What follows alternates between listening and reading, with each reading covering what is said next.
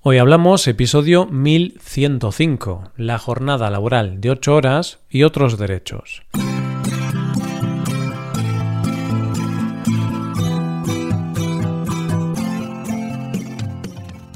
Bienvenido a Hoy Hablamos, el podcast para aprender español cada día. Publicamos nuestro podcast de lunes a viernes.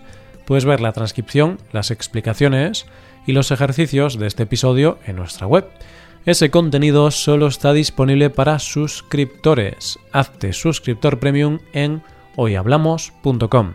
Buenas, oyente, ¿qué tal?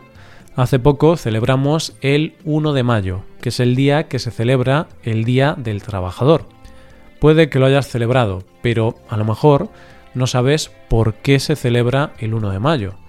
Pues sabes qué, oyente, a lo largo de este episodio vas a encontrar la respuesta.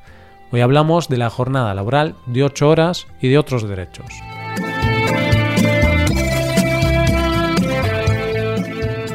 La semana pasada estuvimos viendo un poco la historia del movimiento obrero. Vimos cuándo surgió y los principales acontecimientos que hicieron que el trabajador pasase de ser una especie de esclavo a que empezase a tener conciencia de trabajador y empezar a luchar por sus derechos y por las mejoras laborales.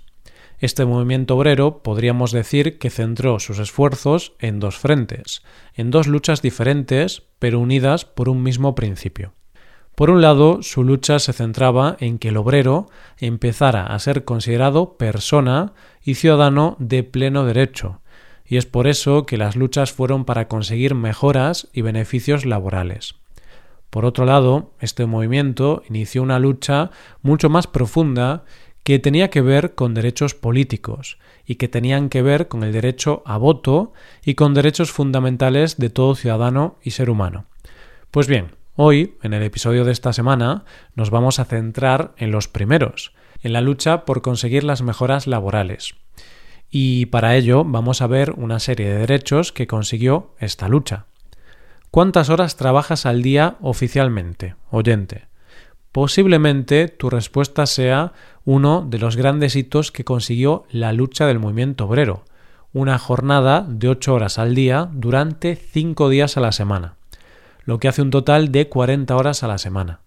Este es el estándar. Depende de la ley de cada país, pero esta es la jornada laboral más común.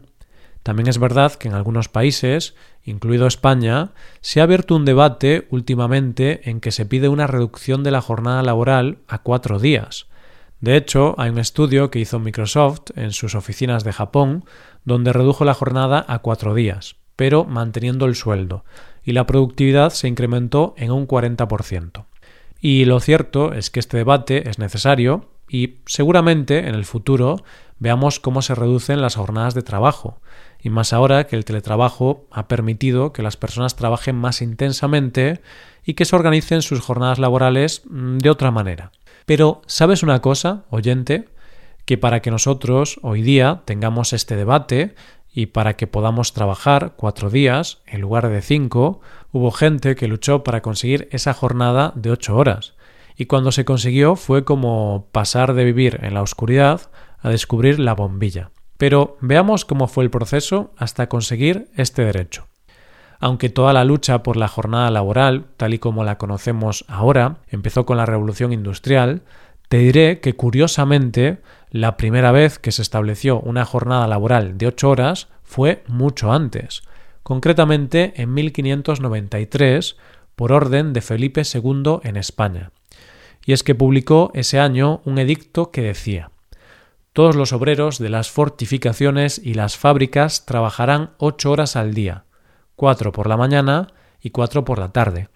Las horas serán distribuidas por los ingenieros según el tiempo más conveniente, para evitar los obreros el ardor del sol y permitirles el cuidar de su salud y su conservación, sin que falten a sus deberes. Parece ser que publicó este dicto real después de la finalización de la construcción del monasterio de El Escorial, y ver las condiciones tan duras que tenían que soportar los trabajadores de la construcción. Además, esta ley la hizo extensiva a los territorios americanos, donde redujo a siete las horas de trabajo de los indígenas que trabajaban en las minas. Pero lo cierto es que la gran lucha fue mucho tiempo después, y el gran precursor de esta jornada de ocho horas fue el empresario británico Robert Owen, que fue uno de los grandes defensores del socialismo utópico. Él vio cómo sus trabajadores trabajaban jornadas maratonianas de hasta 18 horas y estableció una idea por la cual el obrero debería tener un equilibrio entre sus horas de trabajo y descanso. Y así, en 1817, creó el sistema de 8 horas de trabajo, con el lema de 8 horas de trabajo, 8 horas de recreo, 8 horas de descanso.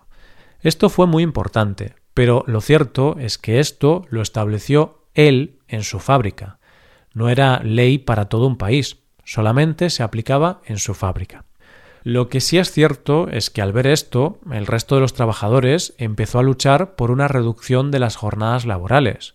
Y así, por ejemplo, en Inglaterra se consiguió la jornada laboral para mujeres y niños de 10 horas. Y en Francia se conseguiría, en 1848, la jornada de 12 horas para todos los trabajadores. Pero otro de los grandes momentos llegaría unos años más tarde, concretamente en 1866, cuando se celebró en Ginebra el Congreso de la Asociación Internacional de Trabajadores, también conocida como la Primera Internacional. Y es que en este Congreso se estableció que su reivindicación central era la lucha por la reducción de la jornada laboral a las ocho horas, es decir, se unificaba la lucha de todos los trabajadores, que hasta el momento había sido más bien una lucha individual. ¿Sabes de dónde viene que se celebre el Día del Trabajador el 1 de mayo? Pues precisamente de esta lucha por la jornada de ocho horas, y que estableció el 1 de mayo como homenaje a los conocidos como los mártires de Chicago.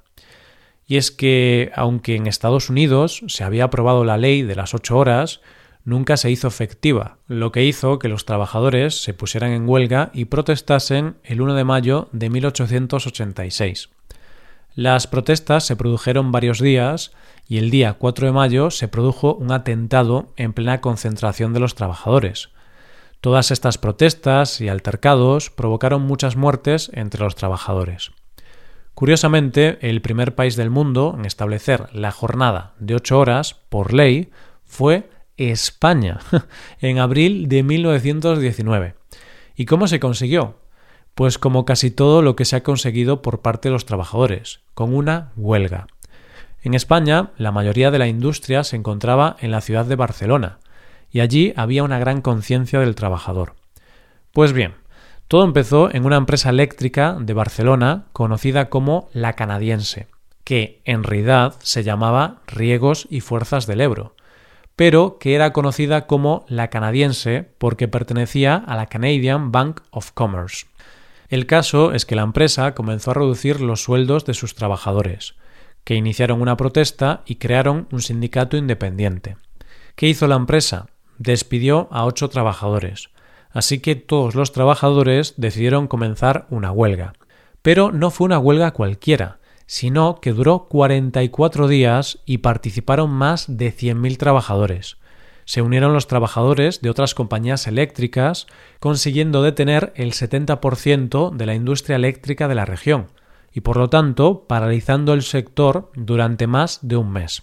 Así que al gobierno no le quedó más remedio atender a lo que pedían los sindicatos, y firmó un decreto donde se estableció la jornada laboral máxima de ocho horas, por lo que España se convertiría en ser el primer país en establecer las ocho horas por ley de forma general para todos los trabajadores. Gran parte de los derechos que existen para los trabajadores y mucha protección laboral que existe en el mundo se debe, en gran medida, a las luchas de esos trabajadores y las luchas sindicales.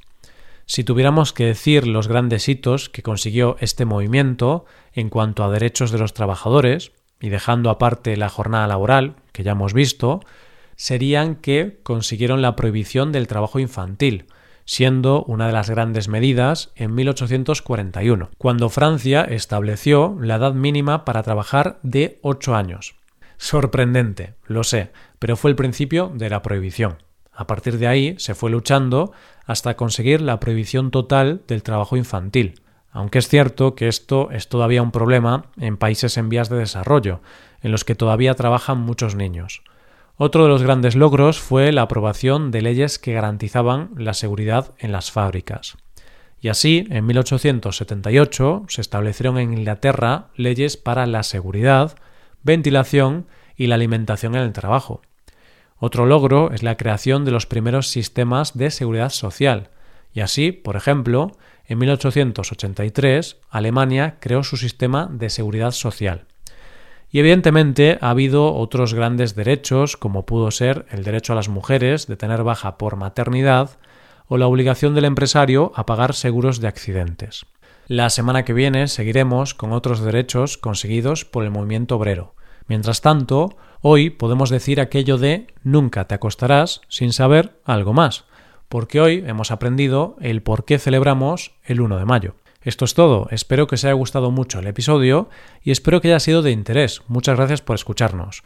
Por último, te recuerdo que puedes hacerte suscriptor premium para ver la transcripción, los ejercicios y explicaciones de este episodio.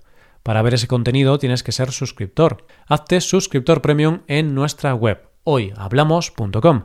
De esta forma también apoyarás este contenido y permitirás que sigamos produciendo este podcast.